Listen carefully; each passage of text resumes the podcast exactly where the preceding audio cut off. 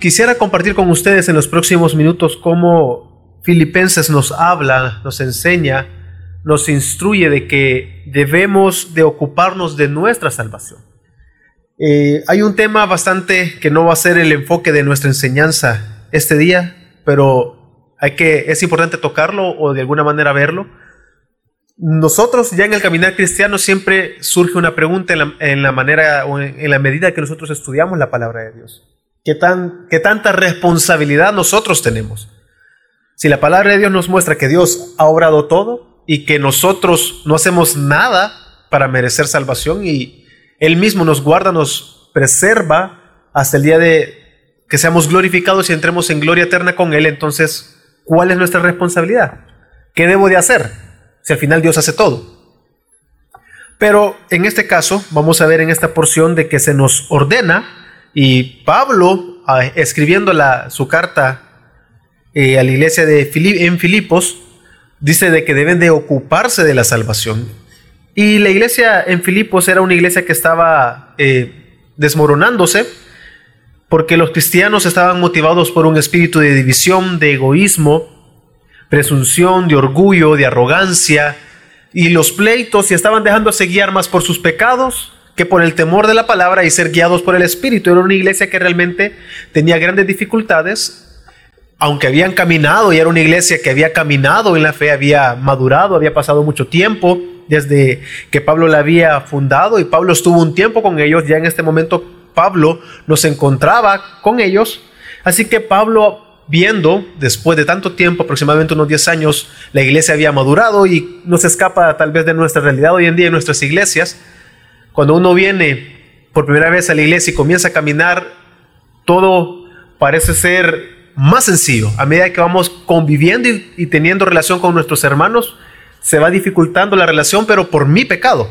Porque uno comienza a darse cuenta de que aunque ya somos salvos y somos libres del pecado, luchamos en contra de nuestra carne y muchas veces cedemos a nuestros deseos y a, nuestra, y a nuestra carne, resultando esto en conflictos entre nosotros, que no debe de ser así y que debemos de procurar la unidad. Pero podemos ver que Pablo dirigía esa carta y los anima, les habla de que ellos puedan tener una vida y vivir de una manera digna del Evangelio. Él les pide que permanezcan unidos, si lo vemos en toda la carta, que trabajen juntos, que piensen juntos, que se sirvan unos a otros, que presten atención a las preocupaciones de los unos y de otros, que presten y que pongan prioridad sobre sus hermanos y que humildemente, y que humildemente ellos deben de considerar a los otros como superiores a ellos mismos. Y eso es lo que podemos ver y de alguna manera también lo ha mostrado tanto en la carta como en los pasajes, en los versículos previos, Él les está pidiendo que tengan una vida digna de su llamamiento. Entonces ya entrando en el texto que hoy vamos a estudiar, vamos a ver cómo la palabra de Dios, ya Pablo habiendo hablado, exhortado a ellos que deben de tener una vida digna del llamado que han recibido, pone de ejemplo eh, a Jesús en, en este mismo, al inicio del capítulo 2, quien se humilló a sí mismo, que debemos de tener ese ejemplo, él comienza, así que, habiendo hablado acerca de Jesús, así que, amados míos, tal como siempre habéis obedecido, no solo en mi presencia, sino ahora mucho más en mi ausencia, ocupaos en vuestra salvación con temor y con temblor. Notemos que es algo que el cristiano debe de hacer.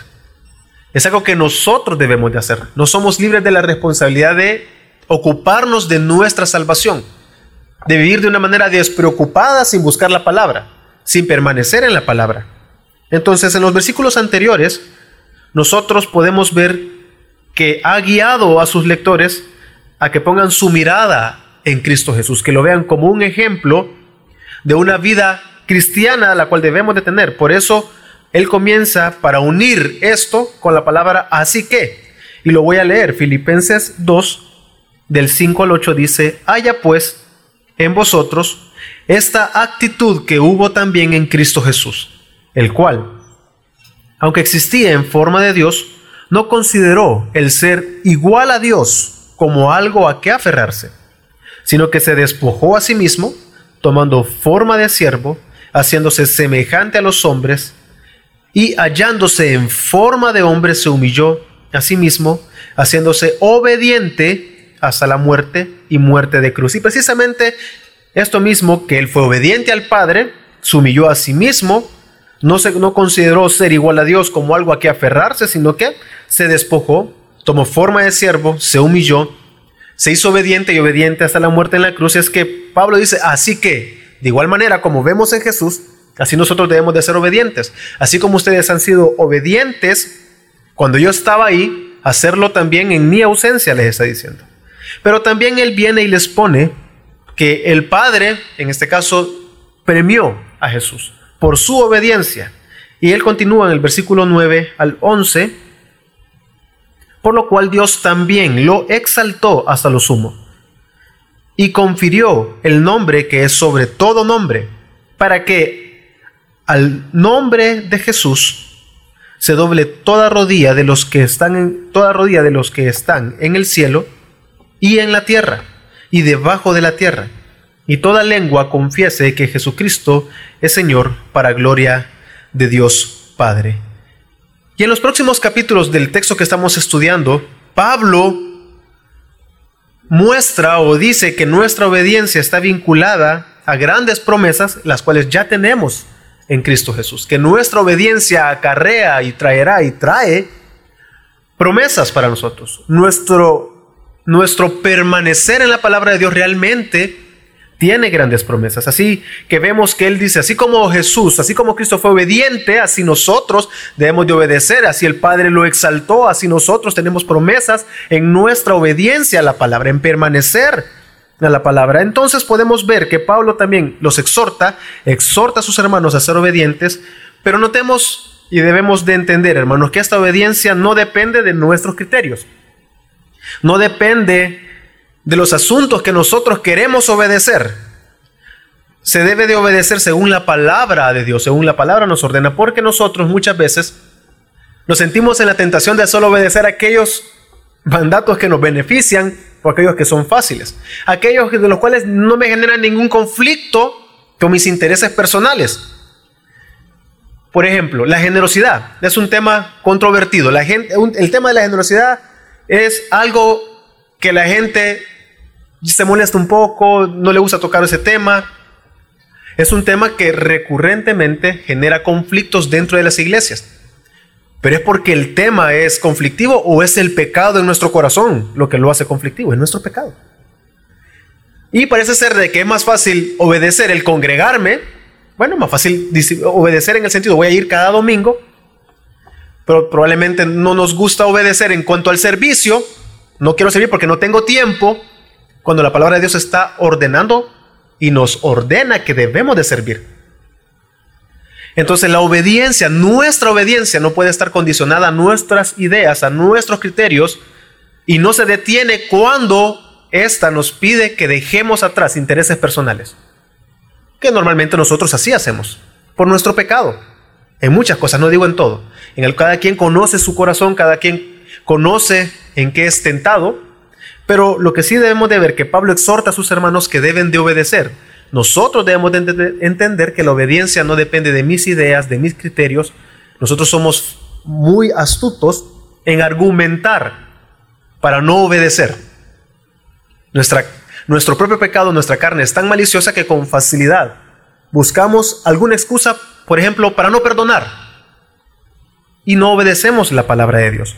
Pero Pablo está pidiendo que debemos de ocuparnos de nuestra salvación y debemos de ver de que la obediencia que Pablo está diciendo, está hablando a sus hermanos debe de estar basada, no debe de estar basada en ningún momento a la persona o la presencia de Pablo.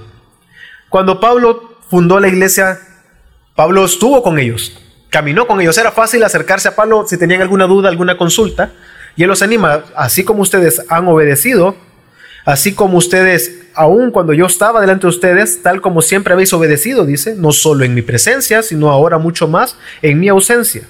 Así que ellos deben de obedecer y la persona o la autoridad no debe ser un motivo o algo externo para nosotros obedecer. Muchas veces pasa con los hijos. Cuando ven al papá, se portan bien. Cuando no está el papá, es más fácil no obedecer. Tal vez la tía lo cuida, la tía no me puede dar varita. Así que puedo, tengo cierta libertad. Ya cuando sea el papá ya se queda tranquilo. Así son los hijos. No depende de la persona, aún en mi ausencia y aún más cuando yo no esté, perdón, en mi ausencia, ustedes deben de obedecer y ocuparse de la salvación. Entonces, les está diciendo que deben de basar, los exhorta su obediencia a la palabra.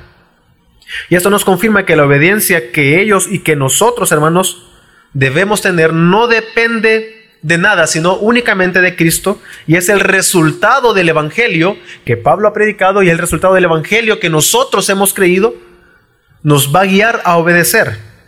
Filipenses 1:27, solamente comportaos de una manera digna del Evangelio de Cristo.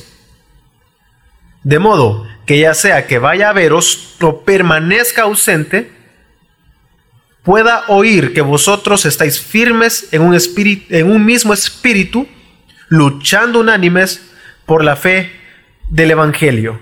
Esta obediencia entonces es reflejada en que cada uno de nosotros, sus lectores, se iban a ocupar de su salvación. Debían de ocuparse, trabajar en esa salvación que han recibido. No está hablando de una salvación por obras. Cuando les dice, ocúpense de la salvación, no está diciendo en ningún momento y no está hablando de que la salvación es por mi obrar, es por mi accionar, sino que está hablando de trabajar sin interrupción hasta completar o terminar lo que se ha encomendado, es decir, permanecer firmes hasta alcanzar la gloria eterna, permanecer firmes en el Evangelio, en la palabra que han recibido, porque en eso mismo está basado nuestra vida, es decir, Cristo mismo puso el fundamento, nosotros debemos de estar en ese fundamento, el Evangelio es Cristo mismo, obedeciendo constantemente, permaneciendo hasta completar aquello que se nos ha encomendado, hasta que entremos en gloria eterna con nuestro Señor Jesucristo. Está hablando de que nuestra salvación es un proceso, que esperamos aún la plenitud de nuestra salvación, por lo tanto no podemos descuidarnos, sino por el contrario, debemos de ocuparnos en ella. No podemos tener una actitud de, paz, de tranquilidad. Estas semanas, estas últimas semanas, alguien me, comentaba, eh, me decía una frase que, que refleja muchas veces lo que pasa en el cristiano. A medida que vamos caminando, a medida que vamos permaneciendo en la palabra, venimos y nos congregamos, nos damos cuenta que poco a poco vamos siendo transformados, pero bien dice la palabra de Dios que el que mire que esté firme, el que vea y que, cuide que no caiga. Porque muchas veces el cristiano cae en un error de pensar de que, bueno, me congrego, me disipulo, yo soy generoso, estoy estudiando la palabra, estoy bien, así que no hay nada de alguna manera que rendir cuentas. Porque estoy bien. Y mi vida lo refleja. Cuidado. Es de guardarnos. No podemos entrar en una actitud de tranquilidad pensando que, que ya hemos ganado la batalla en nuestra carne y que no vamos a ceder ante la tentación. No vamos a, ceder ante, cada quien conoce su corazón y en qué es tentado, no vamos a ceder ante esa tentación. Cuidado. ¿Cómo hacemos esto? ¿Cómo permanecemos? ¿Cómo nos ocupamos de la salvación? No está hablando de salvación por obra, sino de permanecer. ¿Cómo lo hacemos? Permaneciendo en, la, en el Evangelio, que nos va a guiar a la obediencia, permaneciendo en la palabra de Dios, que nos guía a obedecer. Entonces la obediencia a Dios y su palabra conlleva en que nos conlleva que nosotros nos ocupemos constantemente sin cansancio en nuestra salvación. Ya vamos a hablar de esto un poquito más adelante en una frase. Pero podemos ver que nuestra obediencia no es producto, y gracias a Dios, que lo que viene a decir Pablo, de nuestra bondad, no es producto de nuestra pericia, no es producto de nuestras fuerzas, no es producto de nuestro, de nuestro intelecto, sino es por gracia de Dios que está obrando en nosotros el querer como el hacer. Entonces hace un contraste. Somos responsables nosotros delante de Dios de ocuparnos de nuestra salvación, de permanecer en el Evangelio constantemente.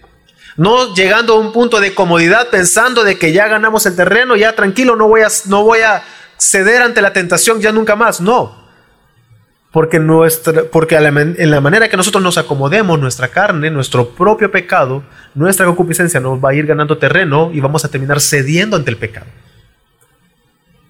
Dice Filipenses 2.13, Porque Dios es quien obra en vosotros tanto el querer como el hacer, para su beneplácito. Pablo ahora, para tal vez no meter en pecado de moralismo a sus hermanos, un, un mal entendimiento del Evangelio o una mala interpretación de sus palabras, él escribe, porque Dios es quien obra en vosotros. ¿Es quien, hermanos? Es Dios, no somos nosotros. Tanto el querer, es decir, el obra en nosotros el querer, el deseo de obrar bien, pero también el qué. Ok, el hacer. No solamente se trata de tener buenos sentimientos, yo lo voy a perdonar. O no solamente se trata de tener buenos sentimientos, mi hermano necesita algo. No, requiere una acción, va a llevar. Eh, Dios mismo pone el querer en mi corazón, el desear, obedecer la palabra, ocuparme de mi salvación, así como el hacer es decir, el actuar, el agarrar mi Biblia, no solamente va a quedar en el deseo, no, sino que realmente me va a llevar a obrar conforme a la palabra de Dios. Entonces, Pablo dice, quien obra en nosotros, el poder obedecer la palabra, el, ocuparnos de nuestra salvación es Dios mismo. Así que ello, es decir, esto de ser obedientes y de ocuparse de la salvación no es, no es producto de que ellos fueran fuertes o fueran determinados o de carácter fuerte, y sino totalmente y únicamente de Dios. Porque Él ya les ha hablado en Filipenses siempre en el capítulo 1, en el versículo 6, que el que obra, aquel que ha comenzado la buena obra es el que la va a perfeccionar. Filipenses 1.6 dice, estando convencido precisamente de esto, que el que comenzó en vosotros la buena obra, la perfeccionará hasta el día de Cristo Jesús. Veamos, debemos de ocuparnos de nuestra salvación. ¿A qué nos referimos? A permanecer en la palabra. No está hablando de salvación por obra, sino que ya somos salvos, pero debemos día a día ocuparnos. Está hablando de que debemos, está hablando de santificación, está hablando de de que nuestra salvación poco a poco estamos esperando que sea plena y mientras llega, mientras llega el día de Cristo Jesús, Dios está obrando en nosotros, Él pone el querer como el hacer, Él ha comenzado la obra, no nosotros, entonces si Él la comenzó, Él mismo va a llevar a que a buen término, la va a perfeccionar en nosotros. Considero, hermano, que esto es un gran alivio para nosotros. Da seguridad a nuestra vida ya que nuestro deseo natural es desobedecer la palabra. Nuestro deseo natural es obrar según nuestra carne, según nuestra comodidad, obedecer como nosotros queremos. Obedecer aquellas cosas que sí considero que son buenas para mí, por mi tiempo, por, mi, por mis circunstancias. Lo que dice la palabra, según voy a obedecer aquello que a mí me beneficia. Tal vez no estamos pensando de esa manera, pero nuestra acción parece reflejar eso. Que muchas veces obedecemos lo que queremos, lo que nos beneficia. Pero eso no es ocuparse de la salvación, sino que ocuparse, ocuparse de la salvación es obedecer la palabra, permanecer en el, en el Evangelio. Yo debo de conocerlo. Y esa es nuestra lucha. Y como hermanos debemos de exhortarnos, animarnos, llevar las cargas de unos y de otros, que es lo que ha venido hablando de la unidad, de un mismo sentir, lo cual no puede ser si estamos separados del cuerpo. Entonces, buscamos nuestras pasiones y si dependiera de nosotros, hermanos, estaríamos totalmente perdidos. Pero gloria a Dios, que Él es quien obra en nosotros, tanto el querer como el hacer. Y él agrega para su beneplácito. Y es que definitivamente, por cuanto Dios es inmutable, Él no cambia, podemos estar totalmente seguros que Dios obra todo para su gloria. Y Dios lo va a obrar, y él va, él va a obrar su buena voluntad, indistintamente de cómo seamos nosotros, porque Él es inmutable, Él es bueno en sí mismo, y Él se complace y se goza en sí mismo no en nosotros. Pero sí, obviamente, sabemos y entendemos que Él se goza en la obediencia de sus hijos. Por eso Él la provoca. Por eso Él la obra en nosotros. Pone el querer como el hacer. Porque eso resulta para su gloria. Entonces, cuando dice que es para su beneplácito, lo que nos está diciendo es que Dios no obra de manera caprichosa, arbitraria, sino que obra según su perfecta voluntad. Obra según su misma santidad, según aquello que Él mismo ha establecido en su voluntad.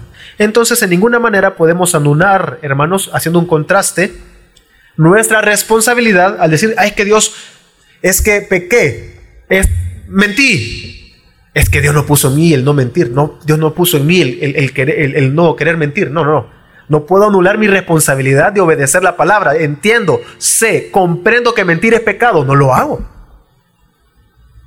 Y cuando vengo y estoy ante la tentación de mentir y que solo yo sé si voy a mentir, cuando el jefe me preguntó sobre un reporte, nadie sabe, solo yo sé la respuesta correcta, voy a mentir para ganar tiempo ante esa tentación.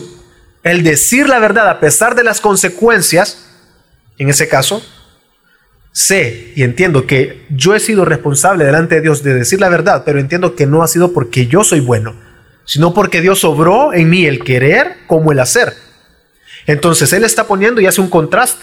Usted y yo, hermanos, debemos de ocuparnos de la salvación. No anulamos nuestra responsabilidad. No podemos decir es que Dios no ha puesto en mi corazón el sentir perdonar, el ser generoso. No, es una cuestión de obediencia también. Y al hacerlo yo entiendo que Dios es glorificado porque Él mismo obró en mí el querer como el hacer. No anula mi responsabilidad, pero no depende de mí, sino única y, exclusivamente de Dios, quien obra en nosotros. Y entonces, ¿qué hacemos? Permanecemos en la palabra. Estamos firmes en el Evangelio. Por eso leímos en el, en el capítulo 1, versículo 27, que debemos de permanecer en el Evangelio. Entonces, Debemos de ocuparnos de nuestra salvación. Esto queda en evidencia en la manera que nosotros obedecemos la palabra. Esa obediencia no depende de mis caprichos, sino depende de la palabra. Lo que la palabra de Dios dice. Y es obvio que va a confrontar mi pecado y no voy a querer hacer, no voy a querer hacerlo, pero lo voy a hacer porque me lo está ordenando. Yo permanezco firme obedeciendo no según mis caprichos, sino según la voluntad de Dios que está vertida, mostrada y reflejada para nosotros en su palabra. Así nosotros somos obedientes, nos ocupamos de nuestra salvación.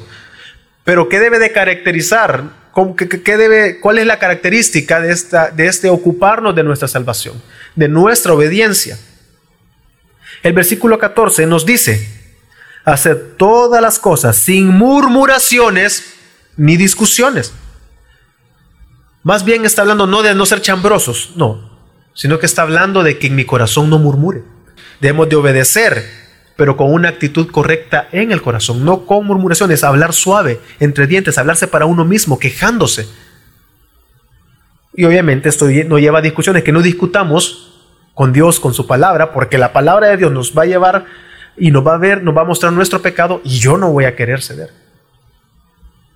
La palabra de Dios me va a mostrar lo que tú, tu acción no es correcta. Debes de dejarla, pero mi carne se goza y se acomoda Así que yo me quejo y busco, y mi carne es astuta y busca una, una, un vacío en la ley para no cumplirla.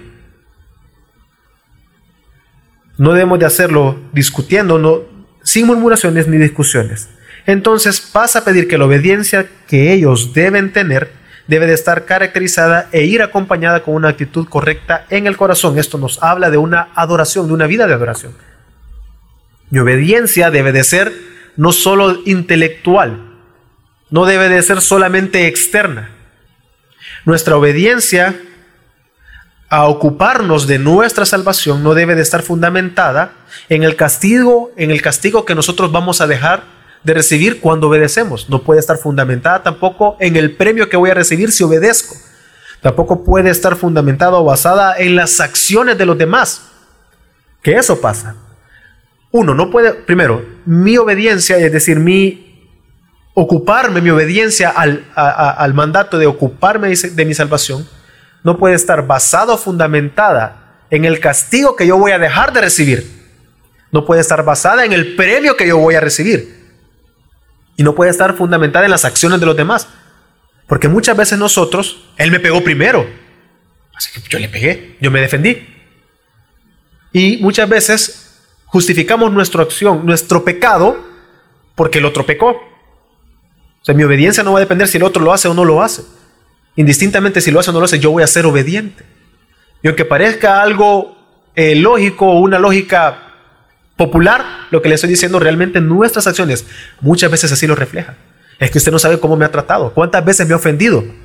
Una y otra vez, ya lleva cinco años ofendiéndome lo mismo. Que pero yo no soy de palo. Pues ¿cómo lo voy a perdonar? La palabra de Dios que me ordena. Que perdone. Sí o sí. Y en esa orden no decía, si tu hermano no cambia de actitud, entonces ya no lo perdone. No, ¿cuántas veces, Señor? Yo entiendo que debo perdonar. Siempre. Pero ya lleva 10 años. Siempre.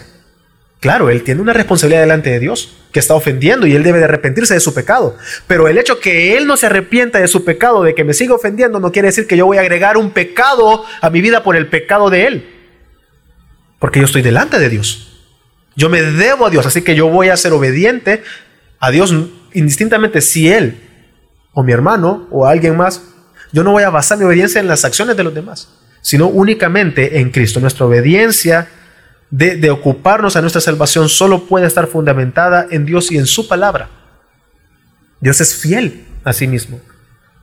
Y la pregunta es, ya llevo cinco años y, en lo mismo y me pide que lo siga perdonando. La pregunta es, ¿cuántas veces nos ha perdonado Dios nuestros pecados? Siempre. Dios nos retiene su perdón para con nosotros. Y veámonos en el espejo, hermanos. Somos pecadores. Y nuestro corazón y nuestra mente es corrupta sin Cristo. Por eso le decía, gloria a Dios, gracias a Dios, que Él obra en nosotros, que no depende de nosotros, sino que es Dios quien obra en nosotros el querer como el hacer. Con murmuración, lo que les decía, se refiere a hablar en voz baja o en el corazón en contra de algo o de alguien, es decir, que en nuestro corazón, aunque nuestras acciones reflejan, está bien pues, ya que me están pidiendo que me disipule, me voy a disipular. Pero uno viene con una mala actitud en el corazón, porque no entiende que ven el discipulado como un requisito que cumplir. No como es el momento en que voy a ser edificado con la palabra de Dios. Uno no duerme solo por requisito, uno, lo duerme, uno duerme durante la noche porque lo necesita. Y cuando he tenido jornadas muy agotadoras, uno dice, necesito descansar. Y lo hace por la mera necesidad. De, de, igual manera, hay una necesidad en el cristiano de obedecer la palabra, una necesidad de buscar, de disipularse. No venimos como, como un mero requisito. Ok, voy a ir, pues, tanto que dicen que sirva, voy a servir, pues no. Lo voy a hacer porque yo he entendido en mi corazón, por medio del Evangelio, que yo debo y necesito servir. Necesito congregarme, necesito estudiar la palabra, necesito mostrar generosidad, necesito permanecer en la palabra. Así que podemos ver que cuando dice de murmuración, que no con murmuración, es que realmente mi obediencia parte de un corazón regenerado y que quiero hacerlo porque he entendido y el, Evangelio me ha transformado. Y podemos ver que también cuando habla que no sea con discusión, que no discutamos con otros, y tampoco con Dios mismo y su palabra debemos de ver que Él pone, si nosotros volvemos y recordamos en, los, el capítulo 2, en los primeros versículos, pone ejemplo a Cristo quien se humilló. Entonces así nosotros, como Cristo se humilló, así nosotros debemos de ser humildes, viendo a los demás como superiores, obedeciendo la palabra de Dios en todo con una actitud correcta en nuestro corazón. Entonces, hablando de esto, Él pasa a decir en el capítulo, perdón, en el versículo 15 del pasaje que estamos estudiando, de que nuestra, nos dice que debemos de ocuparnos de nuestra salvación, debemos de obedecer, obedeciendo la palabra, con una actitud correcta en el corazón, ¿para qué? Versículo 15, para que seáis irreprensibles y sencillos, hijos de Dios sin tacha, en medio de una generación torcida y perversa, en medio de la cual resplandecéis como luminares en el mundo, sosteniendo firmemente la palabra de Dios, la palabra de vida, a fin de que yo tenga motivo para gloriarme en el día de Cristo, ya que no habré corrido en vano, ni habré trabajado en vano. Y es que la obediencia debe de ser con una actitud correcta, como estamos hablando en el corazón, sin murmuraciones ni discusiones, para ser irreprensibles, está diciendo. Irreprensible se refiere a un estilo de vida, y realmente la palabra es fuerte, que un estilo de vida que no pueda ser sometido a crítica por el pecado. Es decir, un estilo de vida en el cual yo no pueda ser llamado a rendir cuentas en eso. Claro, delante de Dios somos pecadores y delante de Dios vamos a rendir cuentas. Pero estamos hablando entre nosotros. Que sea una vida cristiana de obediencia, cuando dice irreprensibles, que no sea llamado a rendir cuentas. Sencillos a lo que se refiere es una vida que no está adulterada o contaminada por el pecado. Y retomo el ejemplo que les he estado diciendo en cuanto a la obediencia, no conforme a nuestro corazón, sino conforme a la voluntad. Un estilo de vida que no es sencillo sería una obediencia en mi vida, que yo, yo estoy obedeciendo solo en aquello que yo quiero. Ahí ya estoy contaminando, ya no soy sencillo en mi vida sino que estoy dejando que el pecado, mis criterios, mis pensamientos se antepongan a la palabra de Dios. O hago una mezcla. Voy a servir, sí, pero según mi tiempo. Voy a hacer las cosas como yo pienso que es correcto, como yo considero que es correcto. Voy a obedecer como, voy a perdonar como yo, voy a amar como yo pienso que es correcto amar a mi hermano. Es que no, no, voy a... E, e, el amor se paga con amor. No, no, no, puede ser de otra manera. Y uno comienza a poner sus criterios, sus formas de pensar. Eso ya no sería ser sencillos, sino que debe decir de que debemos de obedecer, debemos de... ¿Cómo? Ocupándonos de nuestra salvación, ocupémonos de nuestra salvación. Al ocuparlo debemos de hacerlo con una actitud correcta en el corazón ¿Para qué? Para ser irreprensible, es decir, no tener que rendir cuentas, una vida, un estilo de vida que no sea llamado a rendir cuentas y sencillo, es decir, no adulterado con nuestro pecado, con nuestros criterios, nuestros, nuestros pensamientos. Claro, somos, no somos máquinas, no somos robots. A lo que me refiero es que cuando vengan nuestras emociones, nuestros sentimientos, por medio de permanecer en el Evangelio, la palabra de Dios, vamos a gobernarlos, porque somos seres emocionales. Dios nos ha creado así. Mostramos amor, mostramos misericordia, mostramos bondad. No estoy hablando de que seamos robots, no, sino que ellas no nos gobiernan a nosotros, sino que los traemos a la luz de la palabra y nos arrepentimos.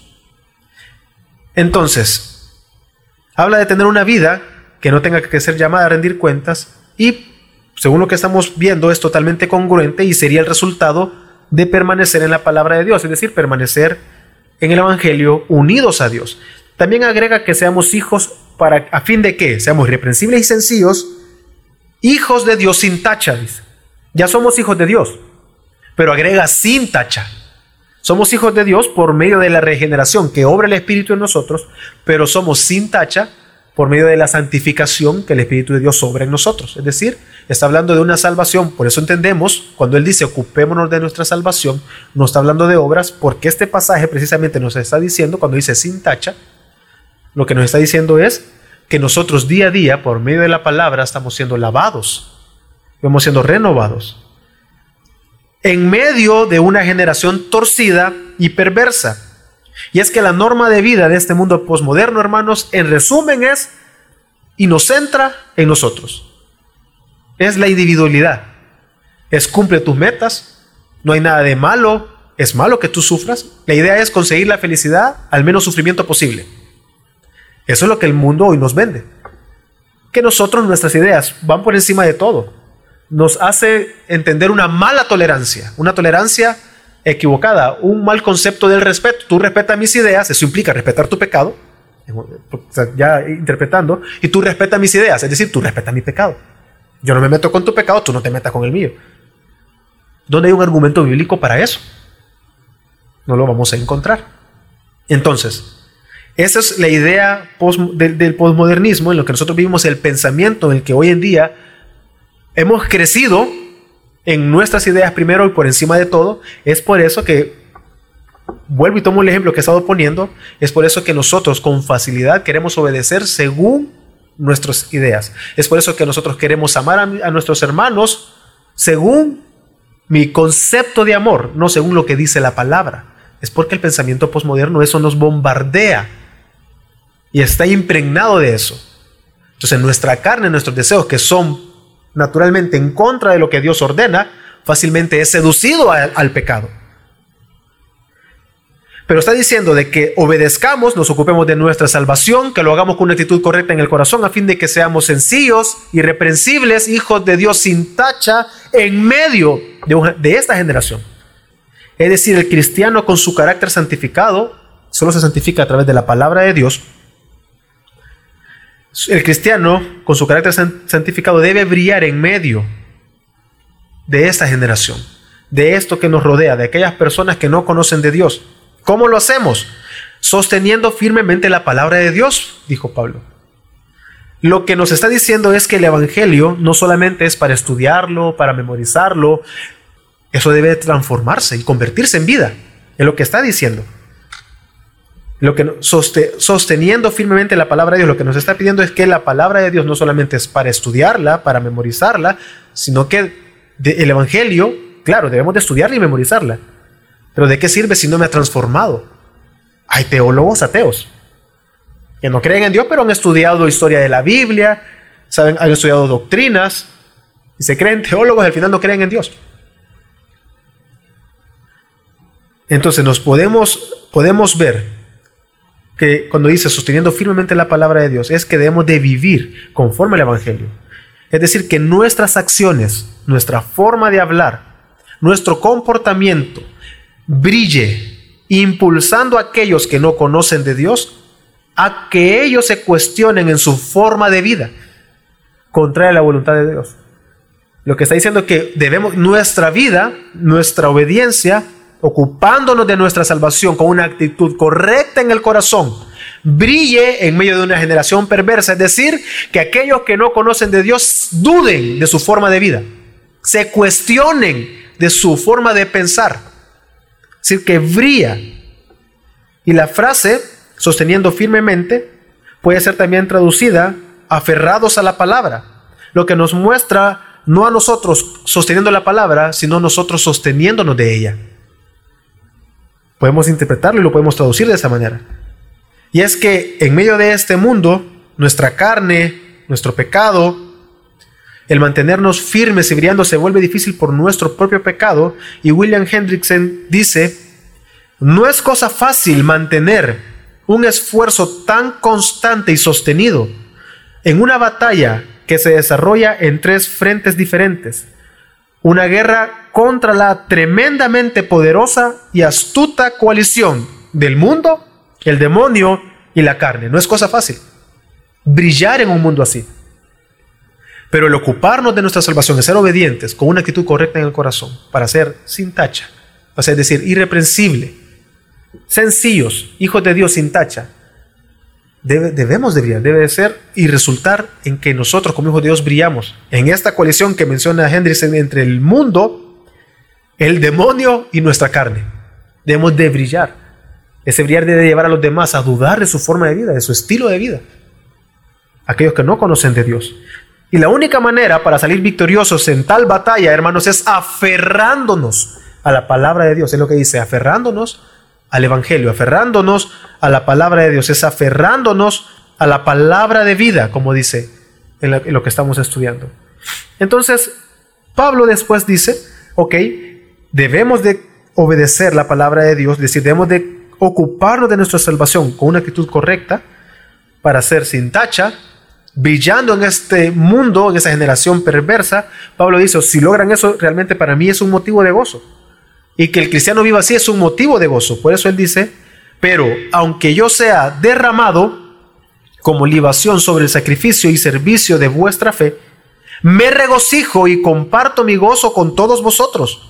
Y también vosotros os ruego regocijaos de la misma manera y compartir vuestro gozo conmigo. Y estas palabras de Pablo parecen ser que no encajan, pero si entendemos lo que ha venido hablando, él ha venido explicando, exponiendo y expone en la palabra de Dios lo importante de la unidad, de el gozo y cómo él se goza del evangelio y cómo ellos han ido creciendo en el evangelio y deben de eh, procurar la unidad.